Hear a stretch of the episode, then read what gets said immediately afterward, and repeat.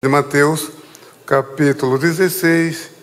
Evangelho de Mateus, capítulo 16, a partir do versículo 13. Eu vou ler aqui na Nova Almeida atualizada, onde lemos o seguinte: Indo Jesus para a região de Cesaré de Filipe, perguntou a seus discípulos: Quem os outros dizem que é o filho do homem? E eles responderam: Uns dizem que é João Batista, outros dizem que é Elias, e outros dizem que é Jeremias ou um dos profetas. Ao que Jesus lhes perguntou: E vocês? Quem dizem que eu sou? Respondendo Simão Pedro, disse: O Senhor é o Cristo, filho do Deus vivo. Então Jesus lhe afirmou: Bem-aventurado é você, Simão Barjonas, porque não foi carne e sangue que revelaram isso a você, mas meu Pai que está nos céus. E sobre esta pedra edificarei a minha igreja, e as portas do inferno não prevalecerão contra ela. E eu lhe darei as chaves do reino dos céus. O que você ligar na terra terá sido ligado nos céus. E o que você desligar na terra terá sido desligado nos céus. Então Jesus ordenou aos seus discípulos que não dissessem a ninguém que ele era o Cristo. Amém. Que meus irmãos, é um texto que diz respeito à identidade de Jesus. Nós ouvimos aqui o, o cântico, o hino, que fala que Ele é Jesus. Jesus é o nome mais controvertido da história humana, porque ele tem uma característica que somente Ele, no céu e na terra, possui. Ele é 100% Deus e 100% homem, 100% humano. Somente Ele é assim. Agora, a verdadeira identidade de Jesus só pode ser reconhecida por meio de revelação. Foi o que o menino cantou aqui. É, o mistério. Por que você está aqui? Às vezes você não sabe. Por que você adentrou esta casa? Por que você está sintonizado conosco? E nós, quando, quando aceitamos a Jesus, foi o Espírito Santo que nos iluminou, que nos mostrou que dependemos da graça de Deus, que nos mostrou que precisamos de Jesus, que somos miseráveis pecadores, que precisamos da salvação. E isso não vem do raciocínio humano, não vem por meio de uma demonstração matemática, por um argumento filosófico. Isso é revelação. Então veja, Jesus fez uma pergunta. Faz mais de dois mil anos. E a resposta ninguém tem. Somente quem tem Jesus no coração. Somente quem recebeu essa revelação. E perguntou o que é que as pessoas falam, dizem sobre o filho do homem. É. Aí tu vê que o ibope de Jesus estava lá em cima, né? Realmente, ninguém falou mal de Jesus, não considerar Jesus, comparar com o profeta Elias, isso não era pouca coisa. É. Jeremias, Jeremias é o grande profeta. Não, não sei se existia honra maior do que essa de alguém naquela geração ser comparado com o profeta Jeremias. É. Então, é, Jesus, as pessoas viam Jesus com bons olhos. João Batista, João Batista era o homem mais popular de Israel na época. Era o homem mais popular. Lá em Marcos diz que até Herodes, mesmo quando João estava na prisão, Herodes ia lá ouvir seus conselhos. Sabia que João era um homem de Deus. Estava ali por questões de ciúme da mulher que via o seu casamento por um fio. Se é que aquilo era um casamento, né? que ela estava, estava usando a linguagem é, popular, estava amaziada, né? Não, não é da casamento aquilo. E João Batista ia pegava contra essa. Porque a família de Herodes era uma família incestuosa, endogâmica. Eles casavam entre os próprios familiares, irmãos, coisa, uma coisa horrível. A família, isso se chama endoganismo, é uma família endogâmica. E João Batista protestava contra isso e tinha o apoio popular. E Herodes não executou logo de imediato, porque também via que ele era um homem justo, era um homem de Deus, era um homem tinha uma popularidade muito elevada. E achavam que Jesus era João Batista ressuscitado dos mortos. Né? Então, tá bom. Jesus disse: Olha, esta é a opinião das pessoas. O povo me vê dessa maneira. Se bem que Jesus não era simplesmente o profeta, era muito mais que o profeta. Era o Deus em forma humana. Era o Messias, anunciado pelos profetas desde a queda de Adão, desde o livro de Gênesis, ao longo do, das Escrituras. Ele era anunciado, o centro das Escrituras. Tudo, tudo em Israel apontava para o Messias. A linguagem, as instituições, as festividades, é, os símbolos, o tabernáculo, o ritual do tabernáculo, tudo isso convergia para Jesus. E ele mesmo disse isso. O próprio Jesus dizia isso. Jesus falou, quando celebrou a ceia, que Isaías 53 se referia a ele, ao, ao Messias. E ele disse em Lucas 24, 44 que toda a escritura converge para, para ele. Jesus, o Messias prometido. o povo de Israel aguardava com ansiedade. Qualquer pessoa que aparecia pregando, será que esse não é o Messias? Quando João Batista iniciou seu ministério, já foram lá, escuta, você é o meu Cristo, você é o Messias. Era esse o clima de Israel naquela época, a expectativa. Agora o que, que me chama a atenção, que quando Jesus nasceu, veio uma comitiva do Oriente, os magos, claro, uma, digo uma comitiva porque eles não andavam sozinhos. E o texto sagrado diz que a cidade de Jerusalém ficou alvoroçada. E Herodes, preocupado.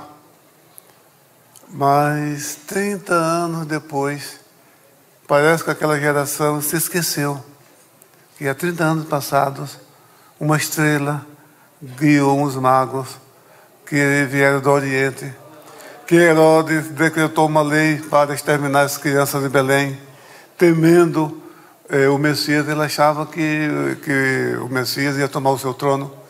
É um pensamento mesquinho. Né? E um assunto foi algo que aconteceu que chamou a atenção das pessoas, daquela geração. Mas quando Jesus apareceu, parece que ninguém se lembrava mais disso. Será que alguém escuta?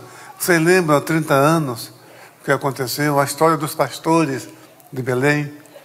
Mas, meus irmãos, o ser humano não é assim, dominado pelo pecado. A Bíblia diz que o Deus desse século cegou o entendimento dos incrédulos, para que não lhe resplandeça a luz do Evangelho. Então, aquela população realmente elogiava Jesus, via Jesus num ponto positivo. Mas Jesus está bom, eles não me conhecem, só ouvem falar. Algumas pessoas dão testemunho das curas, pessoas que receberam as bênçãos do Senhor Jesus, pessoas que foram libertas, cegos que passaram a ver, paralíticos que começaram a andar, surdos ouvindo, mudos falando, os milagres, multiplicação dos pães. Jesus, meus irmãos, manifestou seu poder sobre a natureza, sobre o pecado, sobre a morte e o inferno, sobre Satanás. Jesus, meus, meus irmãos, Jesus é Jesus. Tá? Então, não há nada, você nunca vai encontrar nos evangelhos Jesus falou: Olha, isso é muito difícil. Eu, vou orar, eu vou, vou me consagrar, vou buscar ao Pai, É. Uma vez uma comitiva foi procurar o profeta Jeremias porque queria, estava com medo que Nabucodonosor retornasse, porque eles mataram Gedalias, o governador nomeado pela Babilônia, depois que a cidade foi destruída e o povo foi levado para o cativeiro. Mas Nabucodonosor não, não tinha interesse em voltar lá. Mas como mataram o governador, Gedalias, então ele estava pensando em fugir para o Egito. Aí lá eles vão consultar o profeta Jeremias. Jeremias ouviu. Aí sabe que Jeremias disse: Olha, voltem para casa, eu vou orar, eu vou buscar a direção de Deus, você volta aqui, eu, eu dou a resposta. Mas com Jesus não era assim. Tá? Jesus, você vai, nunca vai encontrar Jesus falar: Olha, talvez, eu acho, sabe, eu penso, é minha opinião. Ah, não, olha, em verdade, em verdade, eu te digo. Em verdade, em verdade vos digo. Passarão os céus e a terra, mas minhas palavras não vão de passar. Aleluia. É o Deus em forma humana. Não há no seu vocabulário impossível. Não. Para o enterro é muita ousadia. Imagina aquele, aquelas pessoas acompanhando o enterro. Ele para, aquele enterro e fala para aquela mãe: Não chores. Tá, mas quantas pessoas não falaram isso para ela, com certeza? Né?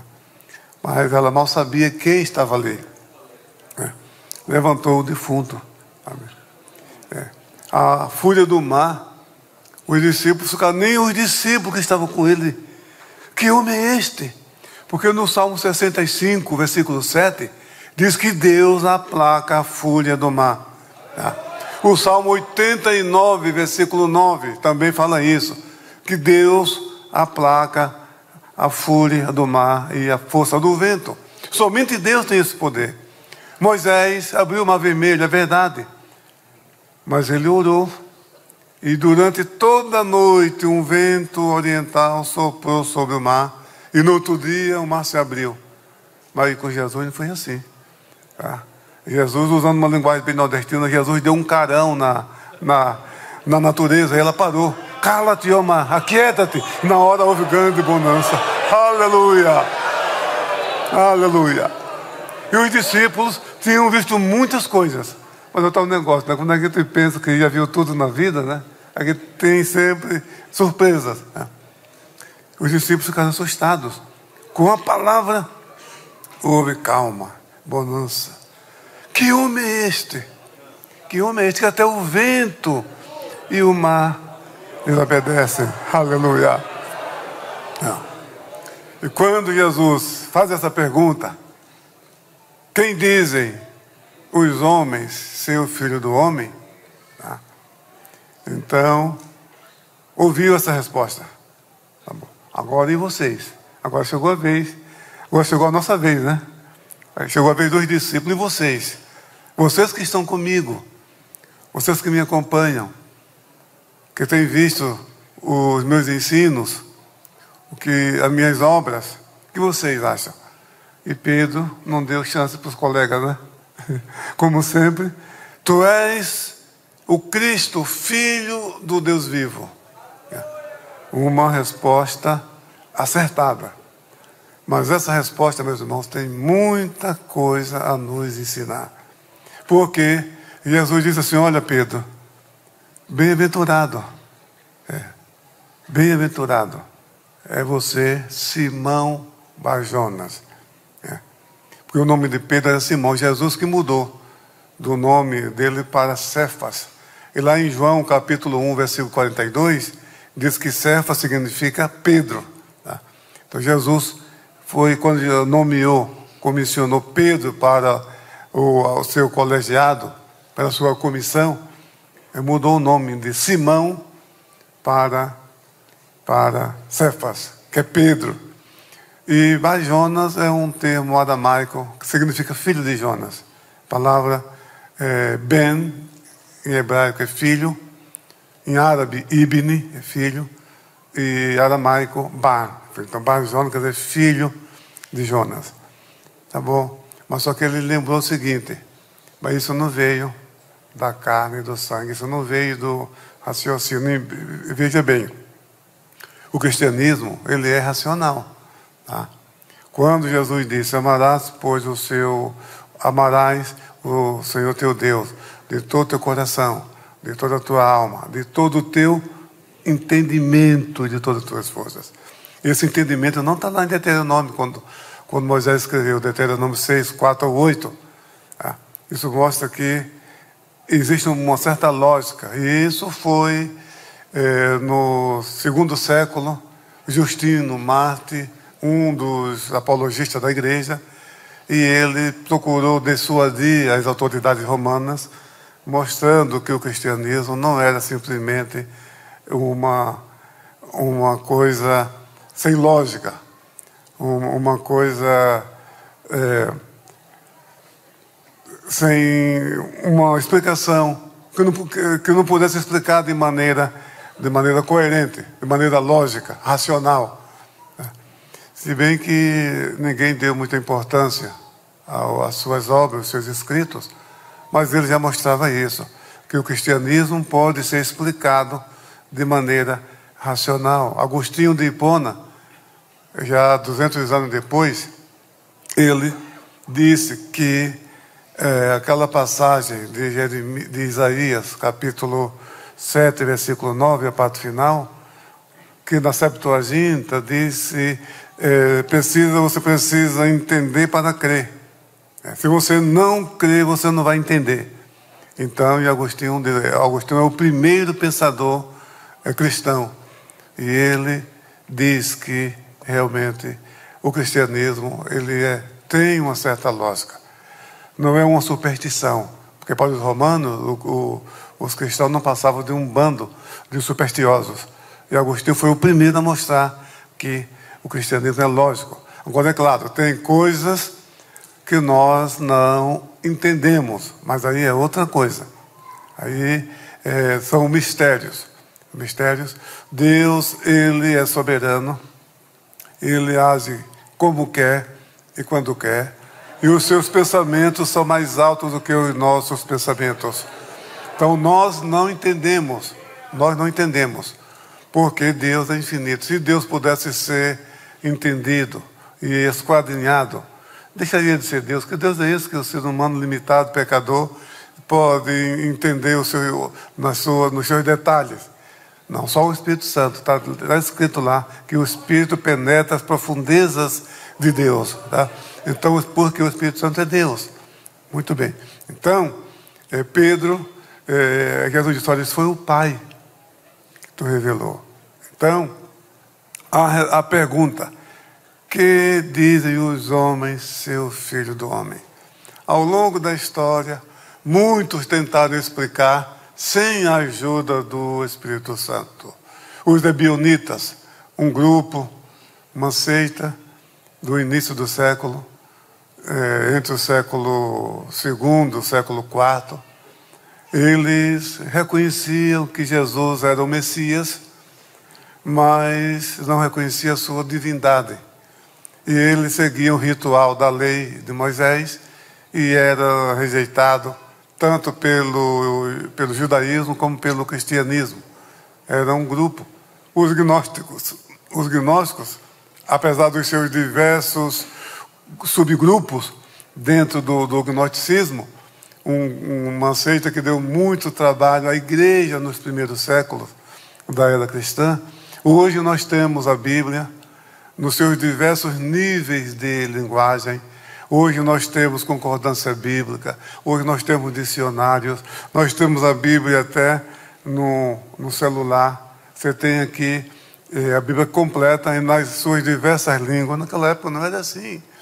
Naquela época, as pessoas, as pessoas não tinham acesso ao texto escrito como nós temos hoje. Por isso que quando a gente visita o Oriente Médio, visita a Europa, a gente vê aquelas catedrais enormes, aquela aqueles templos, e ali a gente vê aquelas gravuras em alto relevo, com motivos bíblicos. Isso é porque o povo não sabia ler. Ele passava ali e via ali a criação de Adão e via ali a serpente e Eva. Então ele lembrava que o pastor pregou na igreja, estava falando da criação, da queda, da queda do homem. Então quando vê Jesus acalmando a tempestade, aí lembra, porque o povo não sabia, não sabia ler e as escrituras eram muito limitadas. Então, ele era um recurso para que as pessoas aprendessem sobre, sobre a fé cristã. Então, as pessoas não eram como hoje. Aí vem um, uma, uma avalanche de publicações e grupos ensinando que, olha, é, Jesus não é real, sabe? Jesus, ele não tinha um corpo humano, sabe? Ele chamava de corpo docético, era como, como um fantasma, sabe? Outros dizem, olha, Jesus, ele não morreu, sabe? Ele fez lá uma mágica, aí esse irmão Sirineu foi, foi para o lugar dele, as pessoas pensavam que aquilo ali era Jesus, sabe? Então essas coisas é, eram ensinadas na época. E para uma igreja que estava começando a sua jornada, a sua história, que não tinha ainda nem a sua teologia formada, foi um desafio. A igreja foi salva, escapou realmente por um milagre. Ah, como disse Paul Tillich, que o credo dos apóstolos foi um muro que o Espírito Santo levantou para proteger a igreja. Quando começa assim, cremos em Deus Pai Todo-Poderoso, Criador do céu e da terra, das coisas visíveis e invisíveis, aí, com poucas palavras, as pessoas decoravam facilmente, é, era um, um, uma oposição, um, um não a, aos deuses, à idolatria, a, a, ao politeísmo.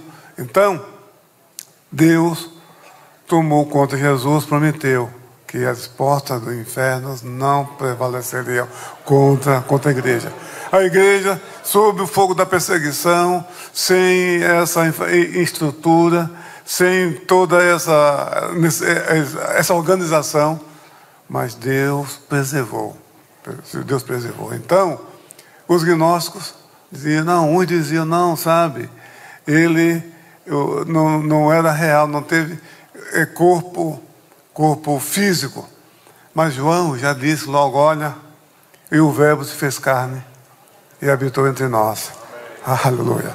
Na sua epístola, veja que os escritos joaninos é da última década do primeiro século, a época que esse movimento estava, começou a surgir, ainda mais na cidade de Éfeso. E João viveu seus últimos dias na cidade de Éfeso. Está lá até hoje a casa em que a tradição diz que ele viveu e onde ele escreveu o Evangelho e o livro de Apocalipse em Éfeso.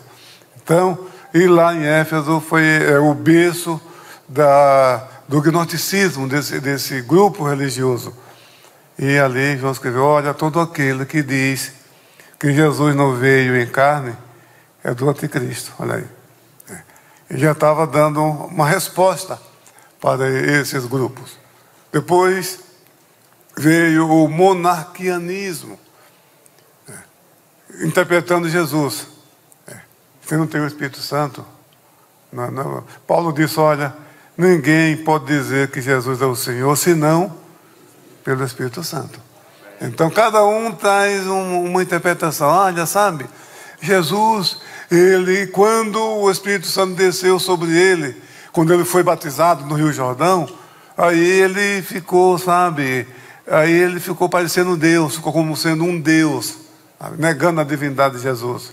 E eu dizia, não, não, sabe, não é assim, sabe? É o seguinte, é que Deus, no Antigo Testamento, era, era o Pai, aí no Novo Testamento virou, virou Filho, e agora na igreja é o Espírito Santo. A doutrina unicista, está aí, vem dali, a doutrina unicista. Outra maneira de interpretar Jesus. Jesus, o homem mais controvertido da história, mais conhecido também da história. A sua história é contada em teatros, em filmes, história, literatura, música, sabe? Olha, nós mostramos ontem aqui a Bíblia no seu todo e em parte em mais de 3.600 línguas. Então Jesus é conhecido de 6 bilhões de pessoas. Agora é verdade, nós temos desafios. Nós temos a minha filha, ela fez um estágio de francês há uns 10 anos passados. Na época ela já via que a juventude ali não sabe quem é Jesus e tem dificuldade em entender, interpretar os quadros, as pinturas do Louvre. Chega ali, tem aquela pintura do, dos magos do, em Belém, do, é, do nascimento de Jesus. Não sabe o que é aquilo. É muito triste, muito triste. É. Então, nós estamos caminhando para isso, mas nós temos uma geração, uma geração boa, geração nova que Deus está levantando para combater esse ceticismo. Né? Um, um, um, autor francês escreveu um livro titulado A Teologia. Né? A, a Teologia. E a filha do nosso missionário, Marcelo, que está lá em Duas Hermanas, na Espanha, o pastor Eliseu, o pastor Ailton já esteve lá, estivemos lá juntos com a irmã Judite, naquela mesma cidade. Então, ali um templo. O que acontece? A igreja, uma igreja, doou aquela propriedade, sabe por quê? Fechou as portas. Fechou as portas. E a diretoria sondou um ano aquela, aquela, o nosso trabalho, acompanhando, vendo o pastor Juan Carlos está o pastor, pastor Marcelo. Pastor Juan Carlos foi lá. É, a igreja fechou e doou o templo para nós entregou a chave, o templo, com os bancos, com púlpitos, com aparelho de som, tudo está ali.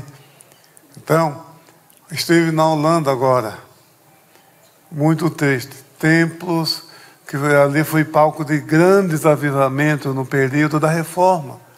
Então, ali. Templos bonitos, amplos. E um deles, a gente foi lá depois do culto, tem lá uma, um café, a gente foi tomar um chá. E o nosso missionário, pastor Sidney, mostrou ali, disse, olha, está vendo isso aqui? A dona não quer lugar para os crentes. Isso aqui foi um templo. Ali cabe pelo menos umas 500 pessoas. E a gente procura um templo e não consegue. E, e a cidade está cheia de grandes templos, que hoje são mesquitas, são escolas de dança, são restaurantes, bares, uma coisa muito, muito triste. Então, os desafios, eles continuam, mas a obra continua, continua crescendo. Tá? Então, Jesus, Jesus é o Deus em forma humana. E a pessoa, para reconhecer a sua identidade, a sua verdadeira identidade, depende do Espírito Santo. Então, você que adentrou a esta casa, este santuário, ou que está nos ouvindo. Se você está sentindo aquele desejo de ser um crente de Jesus, você está perguntando: olha, como que eu faço para ser um crente, fazer parte desse povo tão bonito, com um coral tão bonito, orquestra, com cantores, com tantos talentos, uma coisa bela, sabe? Além da, da cultura, dessa, dessa beleza cultural, espiritual. E você pensa, mas é como que eu faço? Não, não é difícil não. Se você está sentindo esse desejo, é o Espírito Santo que está trabalhando na tua vida. É Deus está te dando oportunidade para você vir a Jesus, ser um crente e fazer parte da nossa família, da família de Deus. Você chega aqui, você é conhecido como seu Pedro, seu João, Dona Maria, Dona Josefa, mas quando você vem aqui, receba Jesus, receba a oração da igreja, aí os irmãos se aproximam e falam, Pai do Senhor, irmão João. É, não, é mais seu, não é mais seu João, é irmão João. Não é mais seu Pedro, é irmão Pedro. Não é mais Dona Maria, mas irmã Maria, porque somos uma família, a família de Deus. Então, o Espírito Santo é quem trabalha, é Ele que nos revela a verdadeira identidade de Jesus. Quando Pedro disse: Tu és o Cristo, filho do Deus vivo, então Pedro está bom, mas só que isso não veio do intelecto. Não foi da carne, nem do sangue, mas foi o Pai que revelou. Tá? Foi o Pai que revelou. E diz mais ainda: olha, eu te digo mais: é, tu és Pedro, você é Pedro, e sobre esta pedra eu vou entender, edificarei a minha igreja, e a porta, as portas do inferno não prevalecerão contra ela. Então, a pedra, quando Jesus disse: Tu és Pedro. Pedro, na, na língua grega, conforme está no Novo Testamento, é Petros. Tu és Petros. E sobre esta Petra, que é aquela pedra grande, que não se remove muito fácil. Tá? E essa pedra é o próprio Jesus, é a resposta de Pedro: Tu és o Cristo, o Filho do Deus vivo. Então, essa resposta que Jesus chamou de Petra, e ele mesmo disse em outra ocasião: a, a pedra que os homens rejeitaram, essa é a pedra de esquina. O apóstolo Pedro falou isso depois na sua, na sua epístola. Então, sobre Jesus, a igreja foi fundada em Jesus. O fundamento da igreja é Jesus, não é o apóstolo Pedro. Pedro era um apóstolo como os outros. Quando Jesus disse: Olha, eu, é, tudo que você ligar na terra será ligado no céu.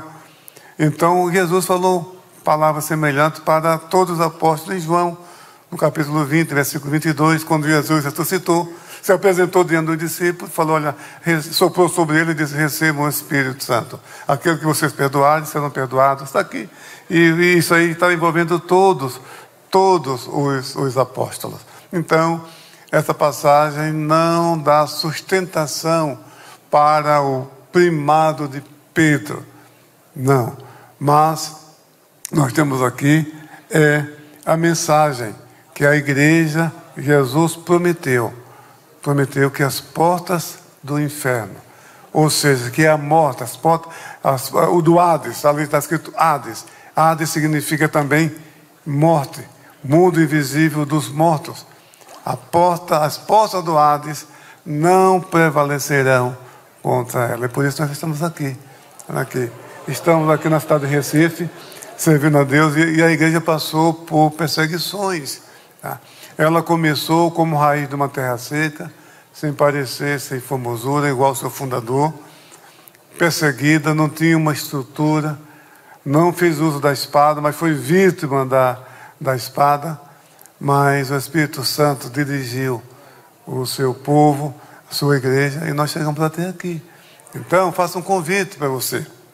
Você que não tem esperança de vida eterna.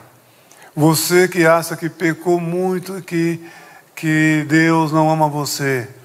Você que acha que o Senhor Jesus esqueceu de você. Não. Ele morreu, nós ouvimos aqui o cântico. Ele morreu pelos nossos pecados. Ele morreu para nos dar vida, e vida em abundância. E Deus está te dando oportunidade. Nesta noite, o dia de amanhã não nos pertence, nós não sabemos. Os seres humanos não sabem o dia de amanhã. Então, hoje é o dia da salvação. Deus está te dando essa oportunidade. Jesus Cristo, que homem é este? É Jesus, o Filho de Deus o amigo dos pecadores, o Salvador da humanidade, nosso Salvador, o nosso Redentor, aquele que nos ama, aquele que nos conhece por dentro e por fora e continua nos amando. Aquele que sabe quem nós somos, aquele que sabe o que nós fizemos, o que nós praticamos, e mesmo assim continua nos amando. Esse é o Jesus que nós pregamos, é o Jesus que nós anunciamos. Que Deus te abençoe ricamente em nome de Jesus. Amém.